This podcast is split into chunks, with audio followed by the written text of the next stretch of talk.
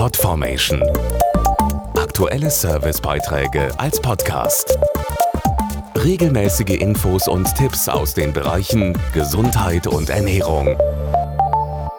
Der Slogan ist bewusst doppeldeutig gewählt. Positiv zusammenleben, so lautet das Motto der Kampagne zum Thema HIV und AIDS. Sie ist soeben gestartet und will vor allem erreichen, dass die Menschen über das Thema sprechen, um so Vorurteile und Ängste abzubauen.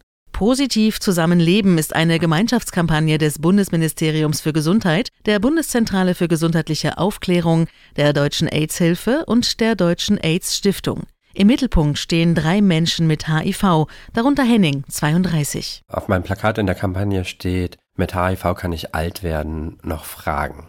Ich bin HIV-positiv, aber für mein tägliches Leben bedeutet das im Grunde nichts, außer dass ich einmal am Tag eine Tablette nehme. Dass ich positiv bin, hat darauf, was ich tun und lassen möchte, überhaupt keine Auswirkungen. Dank moderner Medikamente ist eine HIV-Infektion heute sehr gut behandelbar.